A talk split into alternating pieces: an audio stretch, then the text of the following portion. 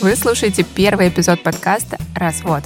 А дальше, где мы будем узнавать, что дальше и как проходит принятие развода, как устраивать отношения при наличии общего ребенка. Я даже не задумывала, что могут возникнуть такие проблемы, как недопонимание, подозрения, конфликты, развод. Со мной на самом деле не поговорили ни разу. Все эти разговоры были максимально неискренними. Когда ты еще только задумываешься о разводе, больше всего пугает неизвестность, которая стоит за ним. Так что этот эпизод подкаста станет настоящим каминг-аутом.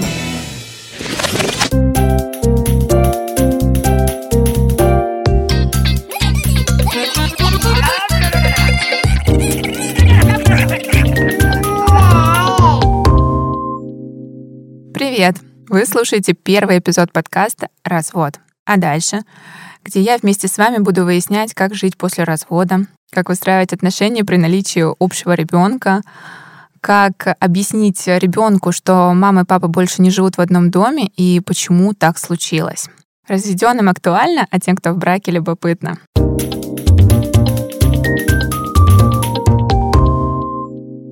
Давайте знакомиться. Меня зовут Даянова Милена, мне 29 лет, и я привыкла, что в жизни все идет так, как я загадала еще в раннем детстве. Школа с золотой медалью, несколько институтов с красными дипломами, успешная работа, счастливая пара свадьбы, желанный ребенок и, как я думала, долгосрочный брак. Но, к сожалению, с последним пунктом у меня не сложилось, и в апреле 2023 года я была вынуждена подать на развод. Обдумывая идею подкаста, я понимала, что его может послушать моя дочь, когда станет взрослее, и, следовательно, для нее должно быть комфортно узнавать подробности такой важной трепетной темы, в которой она выступает непосредственным участником, даже несмотря на то, что ей пока только три года.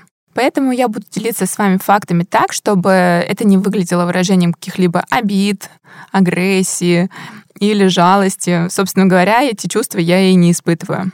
Я не зря сказала, что я была именно вынуждена подать на развод, поэтому раскрою несколько фактов. А, у моего бывшего мужа случилась зависимость от ставок, которая поставила семью в тяжелое финансовое положение. Год назад я начала подозревать, что с нашим бюджетом происходят какие-то проблемы, что доходы и расходы, очевидно, не сходятся. Заводила на эту тему разговоры и получала лишь один ответ. Ты просто не замечаешь, сколько мы тратим. Хотя к тому моменту я уже вышла из декрета и тоже зарабатывала. К слову, сейчас, когда мы проживаем с дочкой вдвоем, и распределение бюджета лежит полностью на мне, я еще больше понимаю, что проблемы были глобальнее, чем я подозревала. В течение восьми месяцев я пыталась поговорить, обсудить. И, как я понимаю сейчас, со мной на самом деле не поговорили ни разу. Все эти разговоры были максимально неискренними, и, конечно, я не могла в них найти никакой правды. На тот момент я уже знала про неприятное увлечение, предлагала помощь в том, чтобы от него избавиться, старалась как э, примерная жена создавать комфортную домашнюю атмосферу и пыталась контролировать бюджет. Что я вам скажу, миссия была провалена так как скрытых от меня моментов оказалось десятки раз больше, чем я могла подумать. Согласитесь, что сохранить брак можно тогда, когда этого хотят двое. Представим, что мы с вами, например, договорились о встрече. Вы пришли, а я нет. Вы сделали все, чтобы встретиться, но встреча состоялась бы только тогда, когда на нее пришли бы двое. Виноваты ли вы в том, что встреча не состоялась? Конечно, нет. Также с браком. Если этого хотят двое, то брак сохранить возможно. Если хочет один, то как бы ты ни старался, не стоит себя винить в том, что ничего не удалось. Когда после развода я обратилась к психологу, я услышала одну важную фразу. Если у вас не было совместного бюджета, направленного на ведение общей хозяйственной деятельности, у вас не было семьи. Признаюсь, для меня эти слова были очень неожиданными и ранящими. Как не было семьи? А как же все наши совместные традиции, времяпрепровождение, воспитание ребенка. Оказалось, что этого недостаточно, чтобы быть семьей. Действительно, сейчас мы в разводе, но проводим время втроем, гуляем, играем, посещаем интересные места и даже имеем какие-то небольшие ритуалы наших встреч. Просто раньше я думала, что этого достаточно, чтобы называться семьей и быть ею. Мы даже вроде бы обсуждали совместные цели, но, конечно, с теми финансовыми проблемами, которые были и есть у моего бывшего мужа, им не суждено было сбыться. А обсуждения были лишь ложными надеждами для меня. Не так давно я услышала термин «финансовая измена». и поняла, что теперь знаю название ситуации, которая в частности разрушила наш брак. Если один из партнеров скрывает от другого хотя бы часть финансов, это и есть финансовая измена. И в здоровых семейных партнерских отношениях так быть не должно. Получается, что все заначки, которые были у наших дедушек, бабушек, мамы, пап, это все нездоровая история. Вся наша история осложняется тем, что у нас есть трехгодовалая дочь. Ее зовут Мирослава. К воспитанию Мирослава я подхожу с невероятной осознанностью и трепетом. Кстати, у меня есть свой телеграм-канал о материнстве, где я делюсь буднями мамы-юриста через множество полезных и интересных постов. Ссылка на канал в описании. Присоединяйтесь. И я до сих пор не рассказала то, что Мирослава теперь ребенок разведенных родителей. Так что этот эпизод подкаста станет настоящим каминг-аутом и не слабой стряской для меня. Итак, про ребенка. А, я выросла в полноценной семье, где мама и папа всегда были и есть вместе, как и представители других поколений нашего рода. И для меня всегда было очень важно, чтобы у мужа была похожая модель семьи. Кстати, мой муж, собственно, рос с мамой, папой. У нас совпадали какие-то воспоминания из детства, и вроде бы были схожие взгляды на родительство. Честно, мне казалось, что я выбрала просто идеального кандидата на роль папы, ну и вроде бы неплохого мужа. Поэтому я даже не задумывалась, что могут возникнуть такие проблемы, как недопонимание, подозрения, конфликты, развод. И как итог, моя жизнь вдвоем с ребенком в статусе свободной девушки. Наверное, я представляла другое. Второй ребенок, совместное жилье и много-много планов на счастливое будущее.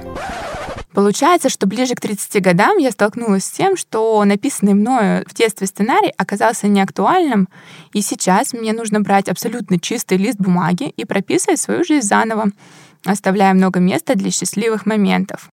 К кризису 30 лет, мне кажется, я подошла просто основательно, сменила просто максимально все, Оставила, пожалуй, только работу и увлечение. Ну а теперь решила запустить подкаст. Я готова вступать в 30.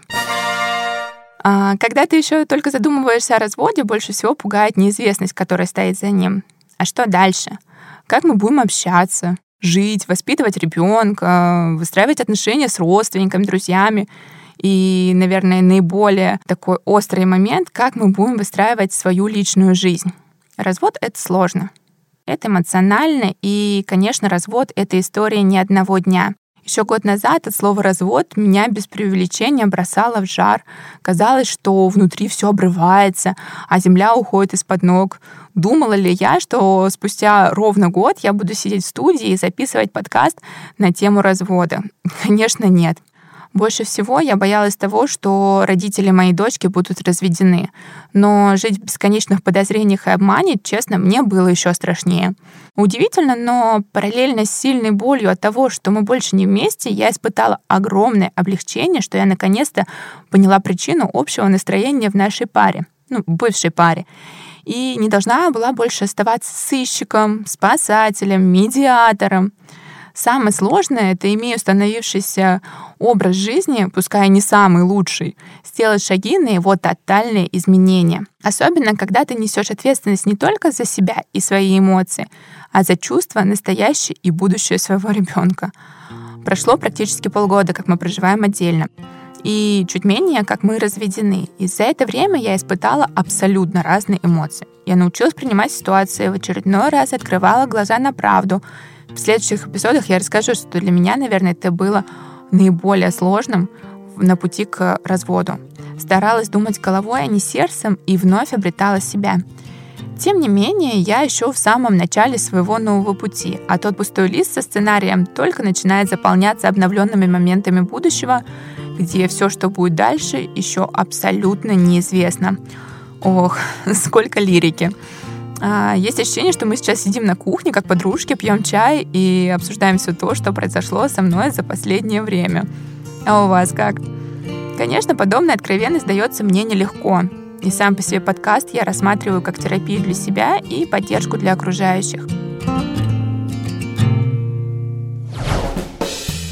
Что же я планирую обсуждать в следующих эпизодах подкаста «Развод, а дальше?» И почему вам стоит остаться со мной? С семейным психологом мы поговорим про то, когда семью стоит сохранять, а когда развод будет лучшим решением.